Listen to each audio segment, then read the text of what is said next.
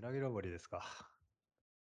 そうそう、なんはいか、コロナが。今日なんか、そう、ニュース、はいあのネットのニュース見てたら、その、はいはい。IOC のさ、い IOC、IOC か IOC。うん。の候補の人がさ、その、うんパンデミックとオリンピックはパラレルワールドだと。だから別、別分けて、うん。あの、無関係なんだみたいな話をうん。してて、うん。いやー、パラレルワールドじゃないし、ないよね。これ、一つの、この同じ世界で起こってることだからさ。うん本気で言ってんだ、それ。うーん、なんかどういうメッセージなのかはよくわかんないけど、うん。まあ、なんか部分だけニュースで抜き出されてんのか、ああ。で、和訳がなんかおかしくっなってんのか。うん。パラレルワールド。パラレルワールドかと思った。でも確かに、あれなんじゃない？海外の人たちからしたらパラレルワールドなんじゃない？そうなのかね。じゃあ日本、うん日本でもうんちょっとパラレルワールド感もあるの？よ。その、ああるんだ。なんていうか、政府の人たちはさ、うん。うん。その一方では自粛しろってすごい、うんうんあの、まあ、要請してるだけだけど、はい。要請してる部分がありつしてるだつ、けっていう。オリンピックの方は、うん要請してるだけってすごいな、もう。じゃあ、はいあ、お祭りしろみたいな感じじゃん。あはい。言ってみたら、はい応援しろみたいになってて。だからもう、みんな結構わけわかんないと思う。パラレわ。わけわかんなくはなってるよね。だから、多分。うんだどっちかの意識に引きずられざるを得ないっていうかさ、うんその、コロナとオリンピックっていう割と、うんなんか同時に、うなんか存在してると違和感があるようなものが今、同時にさ、日本にあるからさ、はいはい。うんいや、すごいよね。すごい状態だと思うよ、これは。やっぱり、なんだかんでって。いや、信じらんないよ、本当に。すごい。信じらんないよね。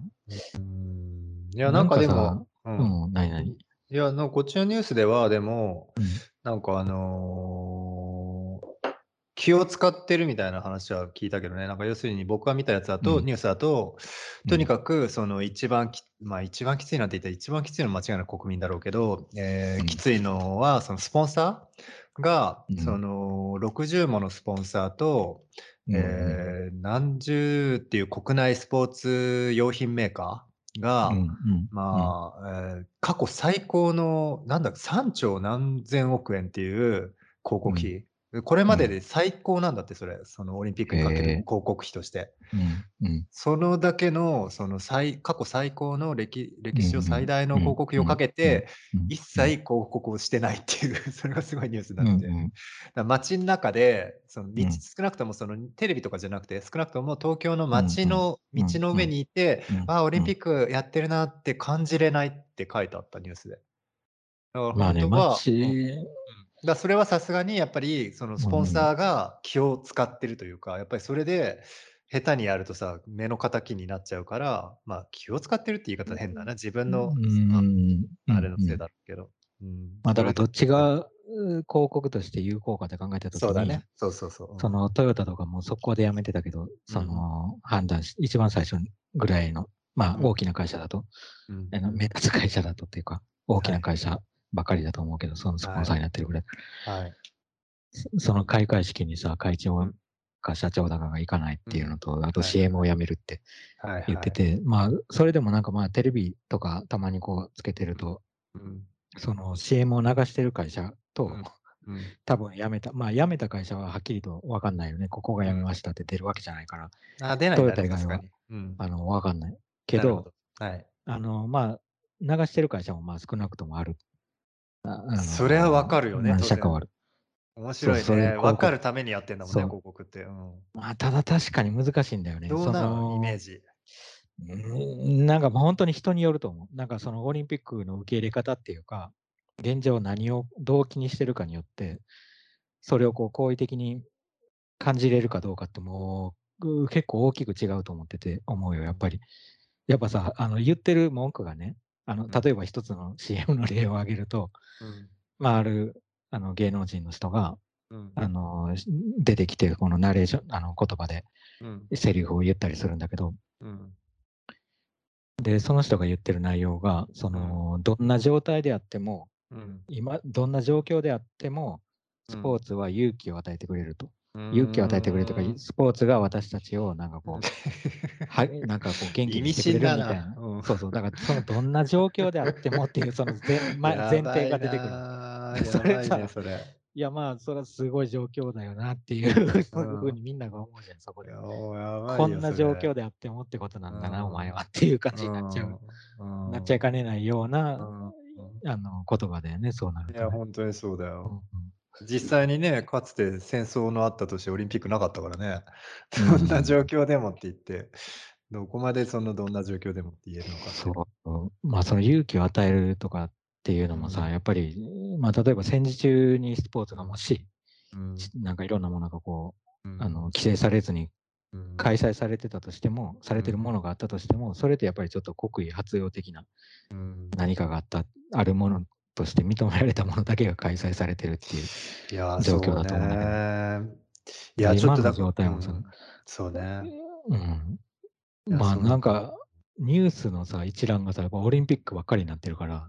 あやっぱりそそうなんだ、一応。のそうそう、それはそうなの。うんその前、うん始まる前までは、直前までは、うん完全にコロナのことが一番多くて、なるほど。で、まあ、オリンピック開催するのか開催しないのかと、まあ、両方のこう論調があって、はい。あの、中止にした方がいいっていう人たちももちろんいるし、はいか あの、それでも開催した方がいいっていう、まあ、条件付きで開催した方がいいっていう人たちとか、はい。いや、もう条件付きも何も普通にもうできるだけ最大の規模で開催した方がいいっていう人たちももちろんいいいる。ね。だ はいからその中で、はい。なんかこう、まあいろいろごちゃごちゃしてたんだけど、コロはいコロナとオリンピックみたいな関係でいろいろはいいろんな議論がされてた。はい。良くも悪くもされてたと思うんだけど、良くも悪くもってことないか。まあそれは別にいいと思うんだけど、うんでも始まってからはもうやっぱりその、一色もうそれなくなったね。そういう議論するようなことはほとんどなくなって、うん。だって昨日かな？昨日、まあ今日がまあさらにその最大の感染者数を更新、再更新したけど、ねえ、なんか聞いたよ。そうそう。で、昨日が一応一回更新したんだよね、最大を。で、その時にさ、ニュースの、そのネットニュースのヤフーニュースだけど、まあ一覧のうん。ところがさ、その最初に出てくるコロナのニュースが、まあずらーっとオリンピックのニュースが並んでて、うん。あの、少なくとも俺が見、俺がそのバーッと見た中ではね、うん。何十個かをこうニュースの並んでるすあと後に、うん。なんか小柳ルミ子が、なんかコロナ、なんか、あの、オリンピック開催してるなんてこんな状況でおかしいみたいなことを言ったみたいなニュースがこんな最大の人数を更新してんのにみたいな、最大の感染者。数。はいはい。これこれが最初って、あ最初というか、それがさ、最初に目につくようなところにあるってさ、はいはい。す結構すごいなんか、小柳ルミ子が。うん、なんか小柳ルミ子がすごいというか、そのニュースのさ、うんなんかはい。取り上げ方っていうか、うんまあなんか決まってたことなんだろうけどさ、どれくらいの密度でオリンピックのことを取り上げないといけないとか、うんテレビもネットのそういうニュースとかもうんあるんだろうけどね。うんなかなかちょっとうん奇妙な感じがするな。なるほどね。いや、大変だなという感じはするよね。うんだって、それこそ本当にでもパラレルワールドだね。いや、パラレルワールドよ、本当に。うん、確かにさ、はなになに？い。いやいやいや、リンクしてるけどね、そのオリンピックの盛り上がりとコロナの盛り上がりが思いっきりリンクしてしまってはいるけど。完全にね、コロナを盛り上がっちゃってるっていう感じで。うんそうだね。うんそうそう。だからさ、確かにね、そのはいオリンピックをやってる感じが、まあうんテレビとか映像で流れたりとかニュースがそれ一色になってるからさ、うん。それによってやってんだって思うんだけど、うん。それもさ、ど、どこ、本当に日本でやってんのかなっていう感じうで、んなるほど本当にね。ここでやってんのかなと。まあなるほど。でも考えてみたらさ、そうじゃなくても、コロナ、この今の状況じゃなくてももしかしてそうだったのかもしれないけどね、そのうん。別にさ、その沿道に応援に行くとかしないような、うんあ、の、人は、うん。本当に日本でやってんのかなっていうぐらいのうん。感覚だったのかもしれないけど、まあ今それがもっともっとなんかね、うんコロナ、あのーコロナがあるのが通常のその社会の状況になってる中でそれが行われてるから、うん やっぱり本当にやってんのかなっていう、なるほど、ね。なんかもう現実離れした感じはちょっと、うん。まあでもやっぱり実際に例えばさ、外国人客が入ってきたりとか、そのうんうんオリンピック自体というよりは、オリンピックにまつわるさ、CM にしろ、その、なんつう、有志にし、まあなんつうの、うんうんうん。招きにしろさ、そういうのがあうん。ったらもっともっと街自体で、オリンピック自体は見てないけど、うわ、なんかすごうん。い人が今集まってんだな、うん。世界中うん。から集まってんだなとか、なんかでっかいことがやってんだなみたいなん。臨うん。場感はあったんじゃない？街にもうちょっと。ああ、そうかもね。うん。雰囲気っていうか、そういう。うん。あったかも。環境が。うん。環境自体がちょっとそれ、なんか影響を受けて変わっちゃってたかもね。しれない。それで絶対外国人観光客も増えただろうしね。そうね、確かに。うん。そうだな、きその規制、なんか要請 要請ベース要請ベースなんだけど、まあ、うそのん。政府が要請してる状況自体は、そうのオリンピックの前ん。と変わってないから、ほとうんうんど。ん。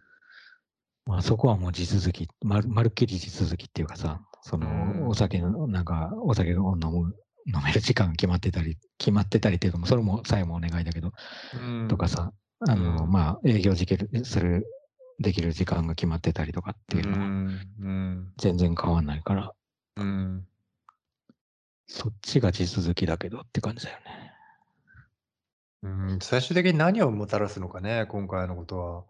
日本っていうい国に。や、ここれは本当、うみんな一応ん。考えたんじゃないかなっていう気がしたけどな、なうーんかん、なるほど。じゃあ、やっぱり一応議論はの盛り上がったんだ。議論盛り上がったし、ま、ただ、うん。なんか思った以上に、もしかしてこの、今のうん。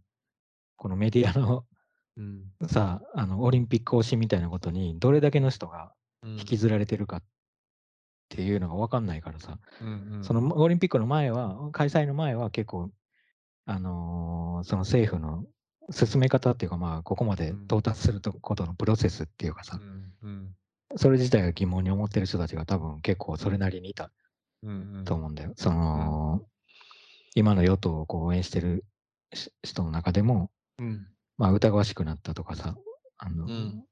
ちょっとなんか考えないといけないみたいな人たちはい。は増えたうん。と思ったん思う、まあ、うん。印象があったんだけど、そういう人とはい。話してても。はい。でもなんかどうかな、このこれを通り越した後に、どうこのお祭りがすお祭り中はさ、ちょっとなんか判断できないなと思って。そういううーん。これが終わった後に、どうなんのかな。まあな、でもこれ結構大きな出来事だったと思うな。意外と。っていうとあれだけど。大きいでしょ。それはもちろん大きかったんじねゃない？うん、もちろんすごい大きい事件だったと思うよ、今回の。えねえ、そうだえ、よね。ま、コロナうん。もコロナだけでもっていうとあれだけどさ、ま、コロナの方がさらに大きな、うん。もう世界史の問題なんだけど。うー世界ん。的なさ、ま、でもオリンピックが今こう、このタイミングで日本で行われてるっていうのはやっぱ結構考えちゃうけどね。いや、考えるよね。ね、この分断みたいな、なんかやっぱり、なんかこの前何かで見たんだけど、なこうのこん。の前話そうと思ってたうん。思ってて忘れてたんだけどさ、うん。なんかアメリカかどっかで、そうん。の、まあ、いろんな、わまあ、ワクチンすでに打っうん。てる人がいたりとか、まあ、まだ打ってうん。ない人がいたりとか、打ちたい人、打ちたくない人、うん。まあ、あるいは、そのかなんか自分が暮らしてる環境とかさ、仕事とかうん。も様々な人がいるじゃん。で、考え方も様々じゃん。そのコロナうん。に対する考え方も、うん。コロナの対策に対する考え方もいろいろだし、うん。まあ、ワクチンに対してもいろいろだしっていうことで。うん。で、そのうん。中でね、なんかうん。こう、色がついた腕輪みたいなのが発明されうん。てて、うん。あの、まあ、そんなの一部だと思うんだけど、それが紹うん。介されててね、何か見てると。その、まあ、例えば黄色だったら、うん。あの、ハグうん。もオッケーみたいな。うん、なるほど、どこまで。この人とのこの、どれ。だけコロナに対して自分がこう今うん。警戒しないといけない状況なのかっていう。示す。のう腕は腕の輪っかで、はい腕にはめたこの、うん。なんか輪っかみたいなやつで示してんはい。の。はいはいはいはい。まあ、そうじゃないと確かに自分はちょっうん。と今、あの、すごく警戒しないといけない状況で、家におじいちゃんとかおばあちゃんも住んでるから。かなりうん。気をつけて、それはい。から人とあんまりこう、あの、うん。もう直接触れない。ようにしてうん。るんだって言ってるし思ってる人がいてもさ、はいはいまあ、そうはい。じゃない。環境の人が急にハグとかしてきた時に、いやいやいやみたい。な感じでこう、拒否。拒否を示さないといけなくなるから、はいはいはいはだったらもう最初からこの腕輪でこう色でも。出しとけばもうそんな事。故が起こんないっていうはいはいはことで、その腕輪があるんだけど、い。なるほど。うん。いや、なんかそれすごいな、ちょっと、え、けそれもなんかけちょっと考えちゃったんだけどさ、うんまあもちろん。んその意図っていうか、あうん。のーそれの機能は全然わかるし、うんうん。この日頃さ、あのーそんなハグの文化がない日本でさえ、やっぱりはい。どこどこまでコロナに対して何を思ってるかっていうのも人によって。すご違うね。い差があったりとか、うん。そうそうう、バラバん。ラだから、うまあん。会話もそこの中でちょっとだけ空気を見つつの会話になったりもする、かなりあるね。うん。うん、わけだから、まあ最初から確かに赤い若と忘れてたら、うん。あ、そっか、この人こういう人か、みたいな。でうもそれはん。それでさ、なんかちょっと、なんだろうね、なんか、あ、は、いん、はん、なんていうの？なんかマークがついてるみたいなさ、うん。なんか間違わ、間違わないけど、間うん。違いは起こんないけど、うん。なんかその代わりになんか、なんだろうな。なんか国旗っていうわけじゃないんだけどさ、国旗？いや、うん。なんかな、マークっていうか、マーうん。クみたいな、なんか、あの、えあのなんていうの？地図の記号みたいな。これ、俺はこれだと。うん。で、まあ、それ、今さ、この、なんていうの？コロナっていう、なんか、あの、もう全面的に、もう全体的にこうばらまかれた条うん。件の中で、うん。うんそこからどうどういうふうに首を出すかみたいな選択がそれぞれにうん。課されてるからさ、うん。まあ、その腕輪がの機能はわかるんだけどさ、うん。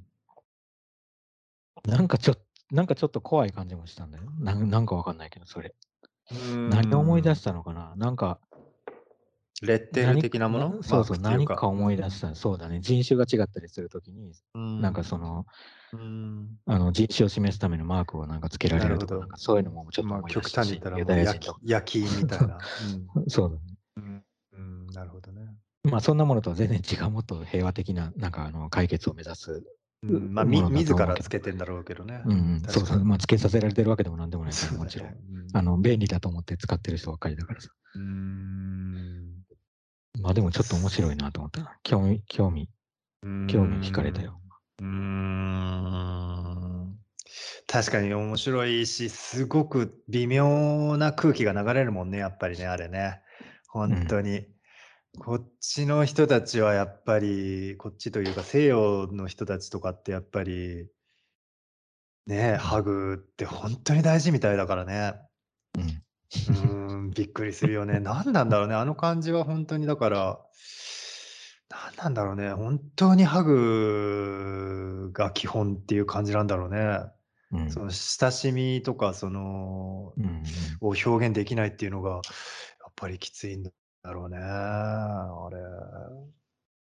何なんだろね。う。う何なんだろう。な。何なんだろう。まあでもあれだよな。やっぱ子供の頃からっていうのもあるようね、きっとね。ん、その、あるね。別に体が大きく違う、なんかそのハグの文化がない、うあーの、ん。社会の人たちとなんか体の作りがむちゃくちゃ違うとか、なんかそういう、う。ハグしないと体は維持できないとか、そういうことじゃなくて、まあん。もうその文化圏の中でのさ、経。験がこう積み重なってる中でそれが急になくなるっていうのは確かにまあむちね。ゃくちゃ不安だと思うよ。どうなんだろう、僕はさ、別に僕別にその誰とでもハグしたいとか思ってはないけど、まあもちろんそういう文化圏で育ったわけでもないけど、なんん。なくさ、いろいろ見たときに、いろごめん、いろいろっていうか、その例えば動物とか見たときにさ、うん。結構触れ合うじゃん、動物ってやっぱり。で、彼らはさ、もちろんさ、そうのん。こと言語的なさ、まあ、距離を取った上で言語的に話し合うとかさ、そういうことうないかんら、まあ、うん少なくともその、まあ、態度で示したりとか、触ってうん。示すこ。とで意思表示うん自体がうんあったりすうんるけどさ。でもだから、すなんかその、その延長で考えると、分かる気がす。るんだよね。だから犬とかうん。がもう本当に、なんつうの、じゃれ合いたくてしょうがない時とかって見かけたりするじゃない。あの感うじに近いのかん。なとは思うんだよね。なんかさ、その、あ安全の保障っうん。ていうかさ、うんなんか信頼表明みたうん。ういんなうん。う感じかなと思ったんだけど、その、うんうん。まあ、もうハグできるぐらいに、なんか、うん。ハグしたら、そまあ、両手は、あう。うん。両手になんかこううん。武器とか持ってたらハグできなうんいし、うん両手を開いてないとできないし、うん。うんまあ、うん。この心臓がある体をこうやって、うんもううん。ボディのところをこうやってくっつけ合うっていうのは、はいはい。うん。まあ、かなり、まあ、あうん。のね、本当信頼し合ってないとできないそうね。もちろん、それも結構あるとうん、思う。なんかなんかね、もちろん、そ敵意がのないっていうか、そうだね。それは絶対あるね。ただね、なんかね、そもちろんそれもね、あるんだけど、その社会文化的にそういったうん。その態度で示すってあるけど、なんかね、もっとね、そのね、触れるっていうこと自体の意味が結構大きい気はする。だから例えばだけど、うん。なんでもいいんだけど、例えばだけど、一人、例えば落ち込んだ友人がいたとして、その時に単純にうん。肩にうん。手を置くとかさ、うん。うん。例えばね、うん。例えばうん。そういうことっていうのがすっごい結構大うん。きい意味を持ってる。気はする、普。段見てて。その時に。ちょっと察するとか、ちょっと。わかる。うん、なんかそれが面白いなと思って。結構さ、そうん。の、あの、欧欧米で作られた映画うんうん。を見てるとさ、あの、うんうん。やっぱり落ち込んでる人のシーンとかができて出てきうん。た時にさ、うまあ、んうん。よしよしみたいな感じですごく触うん。れるじゃない、そのはいはい。励ますはいはい。人が。そうなのよ。ほんとにあそうそう、だから。それそれうん。見てると確かにちょっとうん。羨ましい。なんか、はいはいはいはい。あの、まあ、少なくともさ、よほうん。よほどの関係の人じゃないと、うん。まあ、日本だと、まあ、あの、それは恋人とかだとさ、まあ、別にうん。そんな励ますためにうん。体に触れるっていうのは全然あるうと思うけど、ん。はい。その、もう友達ぐらいだとちょっと、うん。あの、やんないよね、なんか。近くになかなかや座って、んないよね、意外とね。大丈夫？とか言ってるうん。言ってるのが関の山という。感じはするよね。まあ、その、うん。どうなんだろうね。まあ、でもどっちがっていうのもあるよな。それ、なんかやられたくない。まあ、それもさ、例えばう腕に赤ん。いのが巻いてあって、ハグうん。してもオッケーみたいな。うん。落ち込んだ時にハグしてもオッケーなやつが腕に巻かれはいはい。てたら、はいはい。あの、いや、じゃ、だったらもうハハグして励ましてやるよってなる人もいるかもしれはいはい。ないけど、逆にさ、それをさ、ハうん、グしてオッケーってつけてるにうん、もかかわらず、ハグしてこうん。ないな、こいつみたいな。まあ、それも起こるかもしれないね。それも起こるよね。そういう事故も起こるかもね。ッケーって言ってんのに来ないみたいな、それ起こっちゃうよね。でもでもだからそのハグする側も、ハグうん。はできませんっていう輪っかを腕にあ、つけそこそこてないと、そこそか。そうかそうかそうか。まあ、それをちらっと見たら、あ、こああ、の人ハなるほどね。あ、グできないから、そうかそうか。まあ、ま、こういうことになったんだ。難しいね。うん。それはもう同じぐらい別にリングをつけてない時と同じぐらい傷ついてるけど。大変だな、意思の疎通うん。は。うん。ま、でもまあ、そうそういっ。たすれ違いはうん。絶対起こりうるよね、確かに。起こりうるよ。でも、まあ、うん。そういう事故ってさ、案外、まあ、場合によっては、うん。その、まあ、ここれはさ、あの、なんていうの、セクハラとかそういう話じゃなくうて、その文んうん。化圏の違いによそうって起。こる事故っていうのは。割とうん。楽しかったりもするよね。だから、そうだね。面白い時もあるよね。よね。の、やっぱり初めてハグされた時の、はい。うわーっていう感じっていうかさ、うわーっていううえーっていうかことじゃなくて、あ っおーっていうか、てなんかはいはい。うん。新鮮新な鮮だよ感じがすごいね。っていう。いや、僕ね、初めてハグされたの、日本人だったのあ、ま、あの、僕が覚えてる限りだけど、っていうの は、うん、単純に結構僕がまだうん、10代の時に、うん、仲良かうん、った友達が数年うん、間ヨーうん、うん。ロッパに住んで帰ってきた時だったのね。だからそれまああ、で多分仲いい外人とかがまだいなくてうんうん、外外国人とかがいなくて、うん、で、うん、単純によく知ってる友達が、な3年ぐらいかな、に2年か3年ぐらいヨーロッパうん、うん、にいて、で、帰ってきうん、た時に、いきなりハグされたのよ。すごいびっくりして、うん、なんか、ま、聞いてたし、知ってるし、うん、うん、うん、分かってたけど、なんかその、うん、初めては外国人相手だと思ってたから、うん、うん、なんか全然その 全然普通に昔から知ってたやつが、そんな風になって帰ってきちゃったっていうのが、なんか、なんて言うんだろう。やっぱりそのそれまでにやっぱり、なんつうんだろうな、人種と結びついてたんだろうね、感覚として。こういう。例えばだけど白人とか、僕が映画で見てるようなうん、人たちうん、がするうん、行為うん、だと思ってたのが、単純にん、その文化圏の形式として、それを覚えれうん、ば誰でもできるものとして知っうん、たというか、それは結構面う白かったな、ん、体験としては。なるほどね。うん。まあ、それはそうだろうな、確かに。うん。あとね、ちょっと思い出したのがね、前にね、一回それこそ、あの、ヨーロッパで、あの、うん、ヨーロッパの女性にすごい怒られたのが、うん、あるね、ま、何人かの友達でバーって話した時に、なんかうん、すごく楽しい話をしてて、で、僕のうん、隣にいた女性が、うん、なんか面うん、白いこと言って、あはははって僕笑って、ははうん、ははってちょっとほんとに、僕来たばっかだったんだけど、ほんとにうん、うん、あの、無意識に軽うん、く、あの隣にいたその女性の肩を肩を、なんていうの、こう手の甲でパンってやったの。よいわゆる、ま、ツッコミ的なもんだよね。はいはい。またまたみたいな感じの、うん。あははって笑ってる中うん。で、みんなもうん。すごい楽しい中で、あ、またまたみたいな感じでうん。パンって、ほんとに触れたか触れないかうんぐらいよ。むちゃくちゃキレられて。うん。びっくりして僕も。なんかすっごい楽しくみんなで話したところで、なんか、おい、ちょっと待てと。な今のはなん？って言われて、えうんってなって。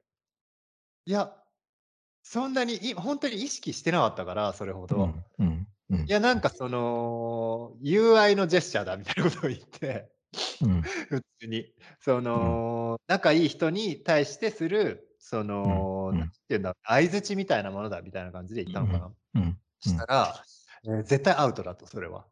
うん、で、特にその男性が女性の肩とかで、なんかもあの、手の甲で肩に触れるとかは、その時点でアウトだって言われてて。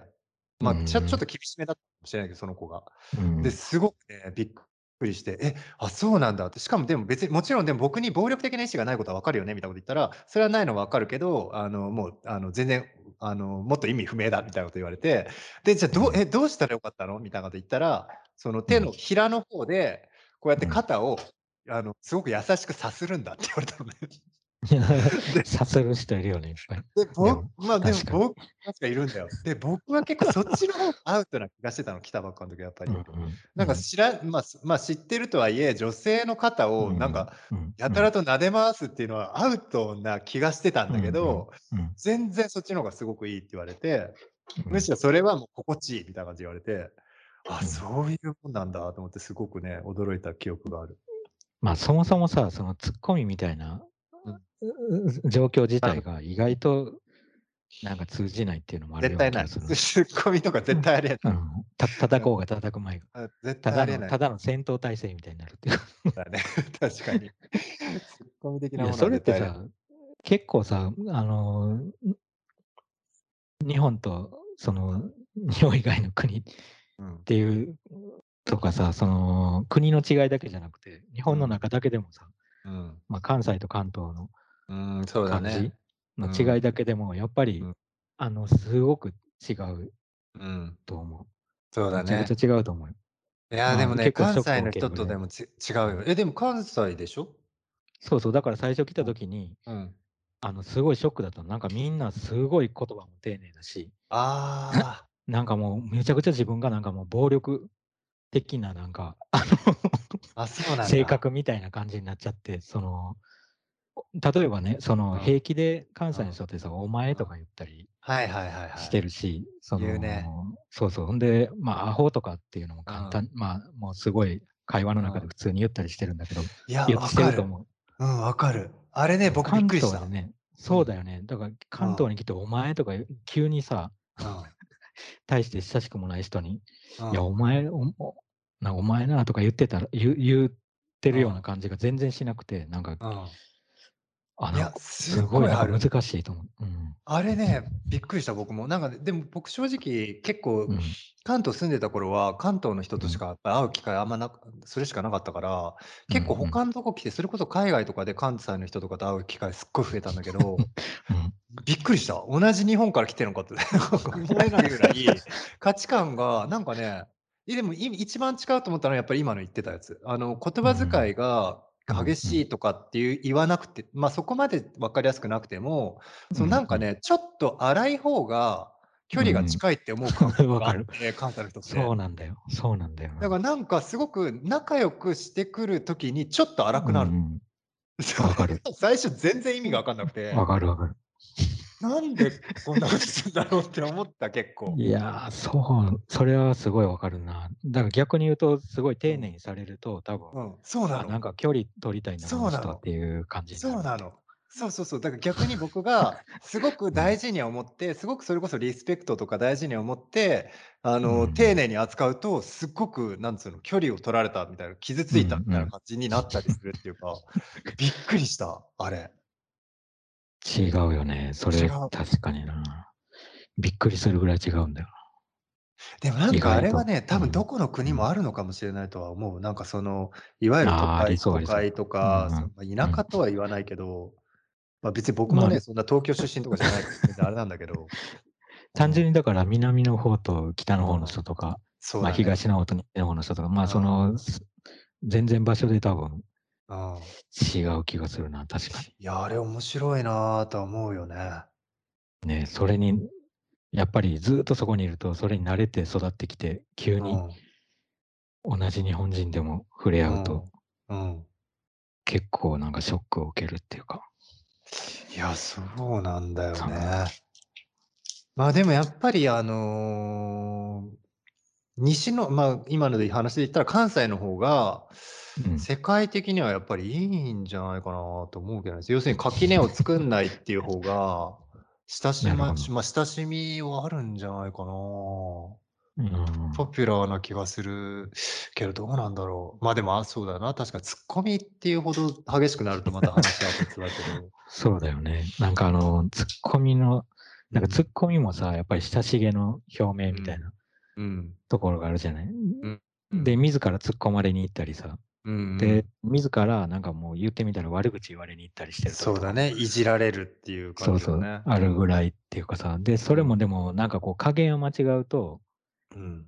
あの、変な雰囲気になったりするっていう、なんかするよね、結絶構対に。ね、うん、結構難しいんだと思うんだよな、あれ。やっぱりその共有できてるかできてないかっていうかさ、そのコミュニケーションでちゃんと意思の疎通ができてるかできてないかで全然変わってくるもんね。態度がうんで、それによって多分さ、調整もするでしょ、多分。あ、ここまで行ったらまずかった。なとかね、その話の中で。例えばだからさっっきの話に戻るとさ、リングをさ、例えばうんあんまりハグしたくないっていう赤いリングをしてたけどさ、そのの話の中でさ、話し込んでさ、うん。盛り上がってさ、2時間ぐらい飲み明かした後にはそのリングを外すみたいな、そういう、そういうこともあり得るかもしれない。いやー、ありえるかもね。まあ、その気持ちの面だけだったらありえるかも。その気分気分的に、あ、そうかそうか。ちょっと今やめてみたいな人だったら、それ全然色が変わるっていうのはありえる。ああ、なるほどねまあ、。1時間以内とかでもありえるかもしれないよね。確かに。やっぱりハグされたいみたいなハグしたいみたいな。そうだね。やっぱりされたくないみたいなこともあるかもしれないし。そうだね。逆にそれもあり得るよね。うんなるほどね。いや、なんかだから結局それって、まあ、ある種のさ、その、うんなんて言うんだろう、ま、まあ、距離感ではあるんだけどさ、なんていうの、うんその、びょ防御の距離というか、その攻撃範囲の距離というか、うんまあ、その範囲を、まあ、見、見、見測るものなんだろうね、多分ね。まあ、そうだね。なんか、猿とかのさうん、猿に例えるのもあれだけど、うん猿とかもなんかこう、色が変わったりするやつがいてさ、顔の色とかお尻の色とか。ああ、はいはいはいはい。怒っで、てるその。時に、まあ、お怒ってる時もかもしれないけど、うん例えばこう、あの、オスとかメスとかが、はいはい。こう、仲良くしたいと時とかに、こう、色が変わったりとか、そういう時期に入ってくると、膨らむ、なんかこう、大きく、体が、ね一部がはい変わって変化したりとか。はいはいはいはい。それは結構わかりやすいよね。うん。わかりやすい、確かに。それがもうちょっとあるといいよね、人間もね。人間も、どっかの色がうん。まあ、例えば気が立ってる人は髪の毛が逆立ってるとかさ、わかりやすくね。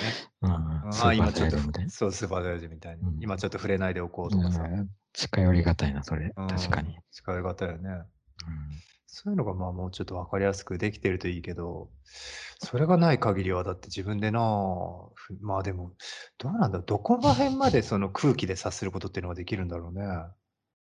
ね、空気って言ってもさ、そんな、なんか体からなんか、何かのこう、え、うん。なんていうの、気体が出てるわけじゃないからさ、うん、空。気が体から何か別の空気に今変わった空気が出てきたとか、ちょっと臭い空気が出てきたとか、いい匂いいがしてきたとかっていうことじゃないからさ、まあ明らかにうん。結構だからもう視覚的なこう観察うん。が主なのかな。ちょっとわかんないよね。でもそれもわかんないね。知らず知らずのうちにうん。何か匂いとかさ、うん。なんかわからないけど熱がこうちょっとうこう上がってきて、それが感じられたりとかなんかあるのかもしれないけど、うん。その空気って呼ばれるものが何なのかわかんないけど。基本的にはでも見た目がやっぱり観察してっていう感じだよね。観察してうん。何か読み取るのが空気。を読むってことなのかな。うん雰囲気。何なんだろいや、なんかさ、いや、わかんないんけどさ、たまたま今日ちょっと午前中にそのなんか、ちょっと場所で、うん。ある場所で撮影をしてた時に、なんかうん。鳥がいたのよ。で、スズメうん。なんだけど、スズメの巣がうん。バーっていっぱいあって、で、うん。スズメの巣を撮ってたんだけど、で、写真うん。でただ撮ってただけなんだけど、そんうん。時になんかその、当たり前だけどさ、スズメは僕が近づくとさ、あの、近くにはうん。来ないのね。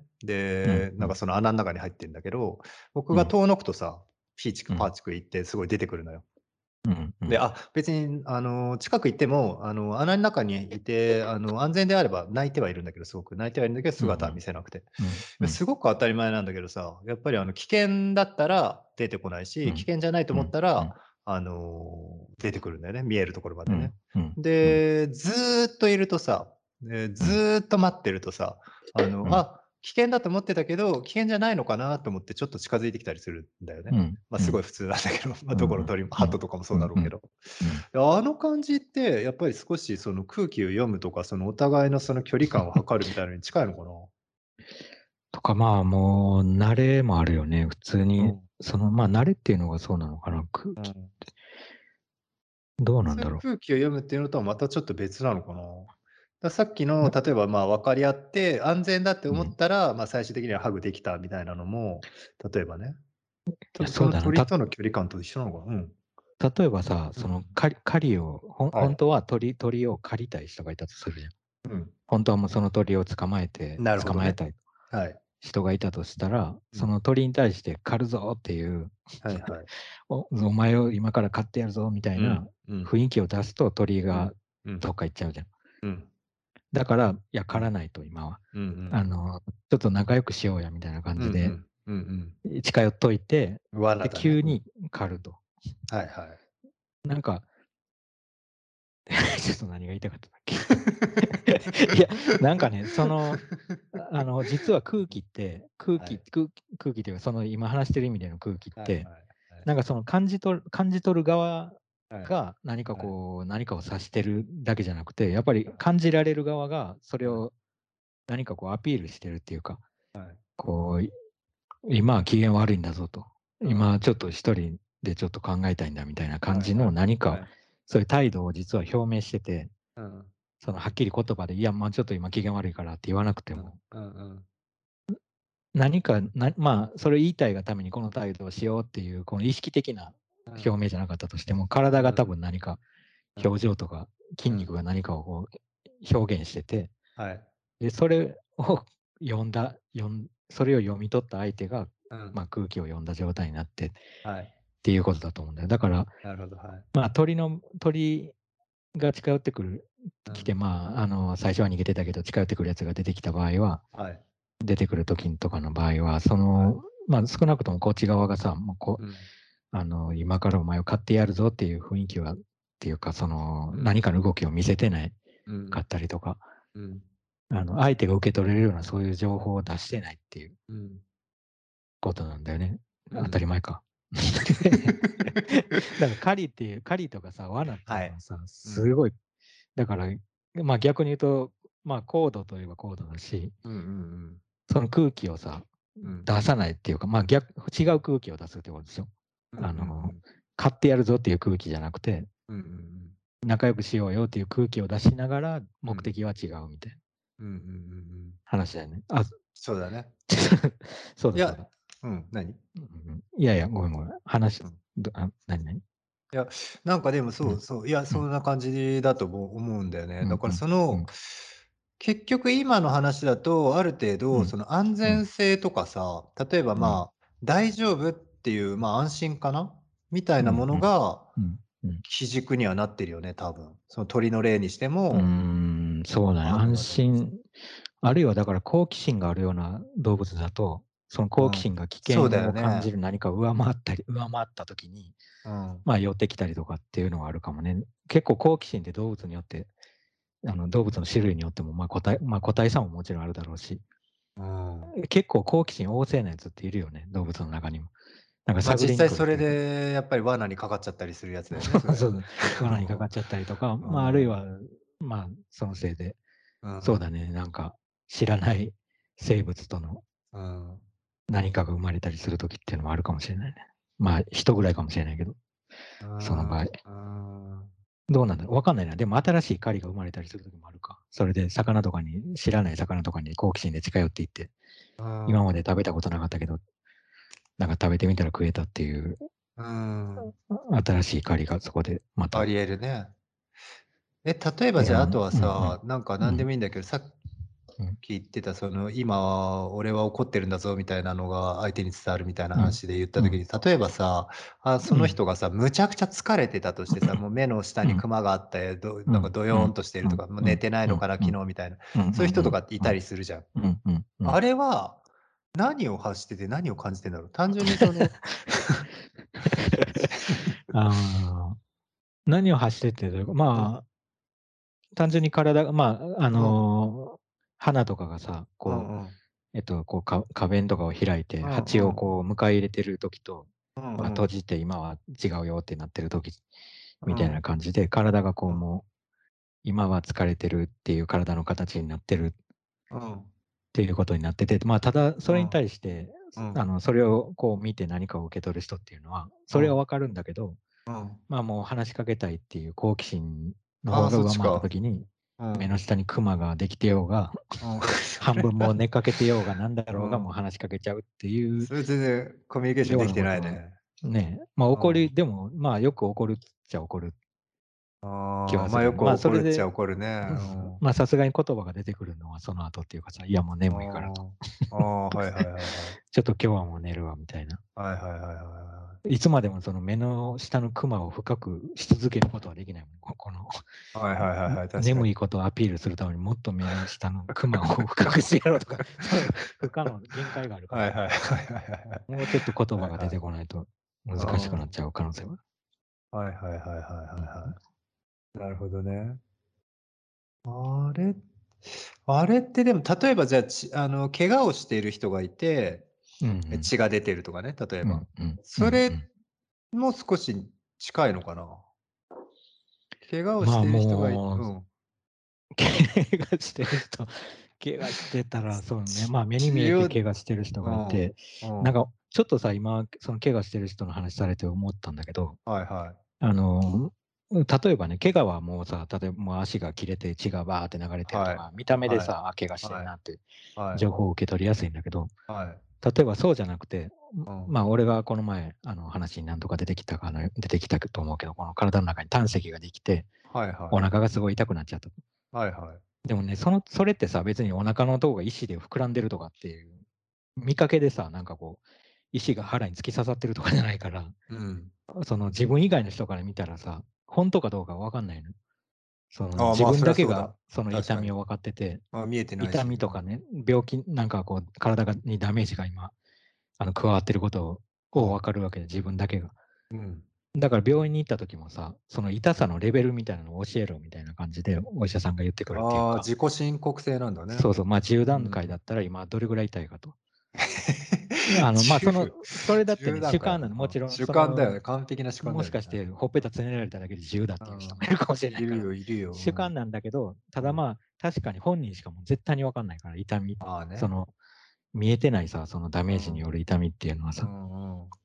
だからそうなってくると、やっぱりコミュニケーションっていうかさ、例えばその時に友達が、友達の目の前でお腹がすげえ痛くなって、うんいや、お腹痛い、うんなんかすごいお腹痛いって言ってても、いやいや、今までなんかチーズバーガー食ってたじゃんと。うんうんうん それで今急にお腹痛くなるのとか、それをちょっとおかしいじゃんみたいな。はいはい。うんまあ言葉に出さなくても、どっかでさ、ほんうんなんか本当かみたいな。うんいまあ、痛いって言ってもちょっとなんか、うんあの食べ過ぎてなんかうんトイレに行きたいぐらいじゃないみたいなぐらいでうんうん思っちゃったりとかさ。うんうんなんかそのい見えない痛みに関してはさ、全然コミュニケーションが取れないっていうか、多分。うん。なるほど。うん。言葉でしか申告できないから、うんまあ冷や汗出たりとか、なんか体が折り曲がっていてみたいな顔になってたりとかっていうことでさ、痛そうとは想像できるもののさ、うんうんそれさえもなんか人によっては、ちょっと無表情な人とかだと、うん。うんいてとか言ってるぐらいでさ、うん。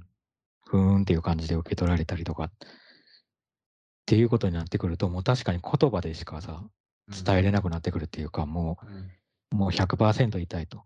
うん もう、今までの一生の中で一番痛いみたいな。うんうんどんどんなんか言葉を重ねていくしかその痛みを表現できなくなってくるっていうか、うんうんうんなんかそれ、そういえば感じたなと思って、そのうん。うん。病院に行った時にこの、それさ、面白くない？結構。それ結構いや、面白いうの。気になったんだから、それがね。うん。何回もさ、何段階か聞かれて、うん。うん6、7、6と7の間ぐらいですかねとか言ってさ、うん。何がよって自分、ちょっと何を基準にだよって自分で思いながらもさ、うん。その基準の5が、5、例えば5が普通だとしたら、5が何なのかっていうのも人によるせいでさ、うん。あの7とか10とか言ってても、本当は、うん。あのーなんか全く正確性もないし、ほ無意味っちゃ無意味なんだけど、確かに、うん。あのーむちゃくちゃ痛いかどうかっていうことをうん。こう申告するためには、もうそういう方法しかないのかなって思ったな。だから結構面白いなと思った。その、まあ、痛みを申告したりとかさ、なんか見えない、見えない変化を人に伝えるっていうか、共有することの難しさっていうか、共有ってできんの？最終的に。いやー、共有はできないよね。だから情報は共有できるけど、そのうん。痛みは絶対共有できないもんね。だってお腹の痛みをうんあの半分上げるねとか無理だもんね。だから、うん。もう痛いんだろうなと、あのこれぐらい痛いんだろうなとか、まあ、あるいは体験し、過去に体験した人がいたら、あやっぱりそれ痛いよねっていうので、まあ、割と想像しやすくはなるとは思うけど、まあ、同時にそれをさ、うんじゃあ、あの、あなたも体験してみようかみたいな感じでさ、うんっていう意味での共有、共有体験みたいなのはうん。無理だよね、うん。やっぱり。そうだよね。視覚ってだから結構あれだよね、足が、すげえ足に傷がさ、バーって包丁とかで切れちゃって血がだらだら出てたら、やっぱり、うん。うわーって思うじゃん。あの、人の足がそうなってても、はい。うわ、はい。大丈夫か？ってやっぱりなるよね。うんうんうんうん。それやっぱりし見た目で別に痛い痛いとか、足が切れて今これ見てもらったら分かるんですけど、赤いのが出てうん痛い状況なんですとか言われなくてもさ、はいはいはいはい。やっぱりそれ見た瞬間に、うわ、痛そうって、うん。これは大変なことになったと思うもんね。逆にさ、例えばじゃあさ、ん血が足からむっちゃ出てさ、もうなんかはパックリ裂けてんじゃないかってぐらい血がバーって出てる人が、全然普通に平然としてたらさ、どうなんだろう、その、こう想像するに絶対痛いだろうけど、痛くないのってなったら、そこは共感できるのどういう共感そのその、の場合、多分、うん。この痛みがここまうんで切れて痛みがあるはずなのにもかかわらず、うん。痛みを感じていないこの人の、うん。なんかこの心、なんていうか、なんかこう、脳の何かあ、ぶっ飛んじゃってるダなメージがあるんじゃないかとか、なんか そっちの方の心配になる。ああ、じゃあやっぱそっち、そっか。じゃあやっぱそれだけ確かなんだね。やっぱ血がそれだけ出るっていうのは、経験値としても絶対に痛いはずだっていうのがまずあって、それが痛みは感じないんだったら変だってことになるのか。だと思うけどね、やっぱりああ、。なるほどね。なるほどね。やっぱ強いね。じゃあ相当強いじゃん、ビジュアルはやっぱり。いや、強いと思うよ。うん。なんかさ、うん。あのーなんかさっきから俺なんかテレビの話ばっかりしてる気がする。なんかうん。テレビっていうか映画とかでさ、うん。なんか人がこうダメージを食らったりとか、人が殺されたりするシーンはい。とかもある映画があるじゃん。はい。で、その時にさ、あのーなんか日本のそういうシーンより、うん。アメリカとかのシーンの方が結構うん露骨になんか、うん。あの血がドバーって出て切れてるところが映ったりとか、はいはい。手術のシーンとかでも内臓が普通に、はいあのまあまあはいフェイクの内臓だとはいえドラマだとしたらね、うん内臓に映ったりするけど、日本のドラマだとやっぱりなんかそこ隠されて、あ、隠すんだ。まあ血も出てんだか出てないんだかよくわかんない感じでさ。へえそうなんだ。うんで、なんかまあその 多分テレビで流せるなんか規制っていうか、そういうのがあんだ。限競界の何。か多分、そうそう、決まりがあるんだと思うんだけど、はいはい。なんかあと気になるのはさ、結構はい人が死ぬっていう状態に対してね、うん本当にそれで人が死ぬのかどうかっていうはいはい。何か、うん。あのーなんだ例えば日本のドラマでよくあるパターンがね、あの火曜サスペンス劇場みたいなドラマだけど、うん階段から後ろから押されて転がって落ちるっていうやつなの。なるほど。はい。で、その時になんか階段から落ちた末に頭を地面にぶつけて、そのまま死んじゃうみたいなはい。場面がよく映るんだけど、はい。なんかさ、そのあのー その時に人が、その押した人とかね、目撃しした人が寄ってきて、うん。あのーすぐに死んだって判断するの。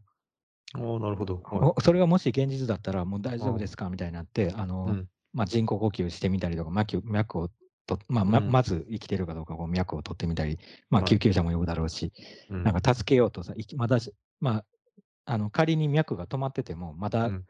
蘇生するんじゃないかっていう努力をこうするじゃん。うん。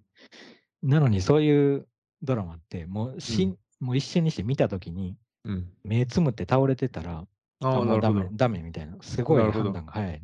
なるほど。はいはい。もう1秒ぐらいで、ああ、もう死んだなみたいな感じで逃げていったりとか、うんキャーみたいな感じで逃亡したりするんだけどさ。はだから、それ、なんかさっきのなんかその視覚によるさ、人うん人のだ人に対するダメージ、人が受けてるダメージをどう想像するかっていうい。うん。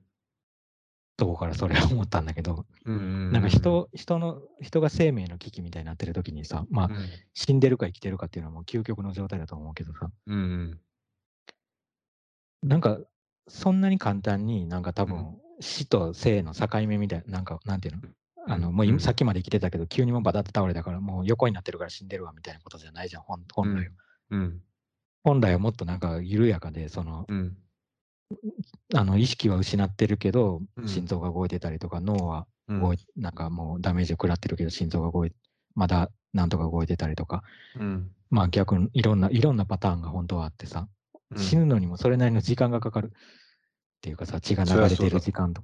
そりゃそうだ。なんかなんかその時間が結構その2時間のドラマとかで表現されてないっていうのが、まあどうでもいい話ではあるけど、ちょっと気になって、うん。まあ、あのちょっと面白い、面白いなと思った部分ではあるんだけど、うん。境目が全然ドラマだとなんか表現されないんだと思う。その死に対する境目っていうか、そのうん。あの病気とかのシーンでは、なんかこうんの境目っていうかさ、時間が表現されてるじゃない、その徐々に終わっていったりとか、うん。うん。あのもう苦しんで、なんか、うんあの一瞬死にかけたけど、またふあのなんとか蘇生したりとかっていうの、病気だとそれがあるのに、うん。うん。そういう事故とかさ、うん。殺人みたいなところは、はいはいもう結構簡単に死ぬっていうか、うん。全然境目がない。むしろそれはわざと深追いしなくいいって感じなのかね。あんまり別にそこをリアルに仕立てないようにしてんのかね、わざと。まあ、それもありそうだよね。だからその時間をさ、限られた時間の中で、うん。なんかその死に、死と生の境目に時間を使ってると、ああ、なるほど。なんかその、誰が犯人なの？っていう、ああ、そっちがね。なんか主な流れのああ、確かにね。中で無意味なシーンになっちゃうとか、あそういう理由なのかもしれないけど、ああ、なるほどね。あでもなんか気になるよな。あれ、みんなどう思ってんのかなと思って気になったんだよね。それ見ててさ、あ、もうこの人死んだんだっていううん。風に不自然さを、あのし、ああいうシーンから不自然さを感じないのかなとか。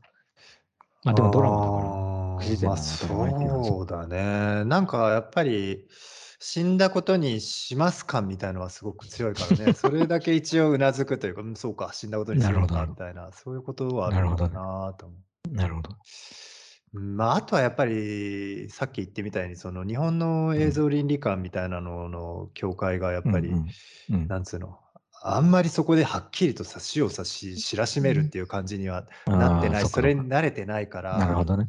やっぱりなるほどなるほどっていうのもあるんじゃないかな。だからちょっと途中から人形にな人形化してるんだあはいだから。はいはいはい。階段から落ちてる途中に、まあ本当はうんうんスタントマンとかが転がってると思うけど、はいはい。もうその途中でもう人ドラマの中、あの意識の中では人形化してて、うんうん最後転がってんのがまあ、あの人形化した人間なんだったら死というよりは、うん別になんか、そこで人形が生き返るわけがないから、うんまあ死んだんだろうなってなって、うんそうか、いそれやなんなんだね、だから。うん。うーん。だと思うっていうのとあとは実際のその死体に慣れてないからねやっぱりそこでの差がね、うんなんかさ確かに。ヨーヨーロッパでさ普通にさ、うんうんうん。死体をさ、うんうん。さ見せるんだよね。あのうん。そのもちろん意味あってだけど例えば、うんうん。そのまあ、あるとこまあ、ほんとに例えばうちの近所からさ、工事現場から死体うん。が見つかって、で、まあ、どうんこどこうん。の闘争の関係で若者の男の子がし若い男の子が死んだと。うんうん誰かうん。誰々に殺されたっぽい何らかうんの事件性があるんだけど、うん。誰だかうん。実際身元が最終的に分かってないと。で、このうんうん。人知りませんか？みたいな感じで、普通うんにさ、うん。死体の写うん。真が出てんのよ、新聞とかに。やん。っぱりびっくりはするよね。普ん。通にびっくりするよね、そうだに。ううんん。うん。明らかにだって死体、うん。ま、もう本当の死体が 普通にあの、人、分かる。しなんか探してますみたいな感じで出てるの見るうん。と。やっぱりやっぱり全然違うよね。そう、そうだよ感な。覚が、うん、見慣れいや、てなんか。だんだんさ、なんか昔はもうちょっと、あの、亡くなった人のうん。映像とか画像が多分日本も映ってたんだと思うんだよ。映ってたよね、もうちょっとね、新多分。聞とかさ、例えばニュースで、うん。あの、何かの事故の時に、ちょっとう亡くなったん。人が映り込んでたりとかっていううの、まーん。昔はあったような気がするんだけど。今はまあ、それは全くなくなったね、そのないよね。なんかルールが変わったのかな。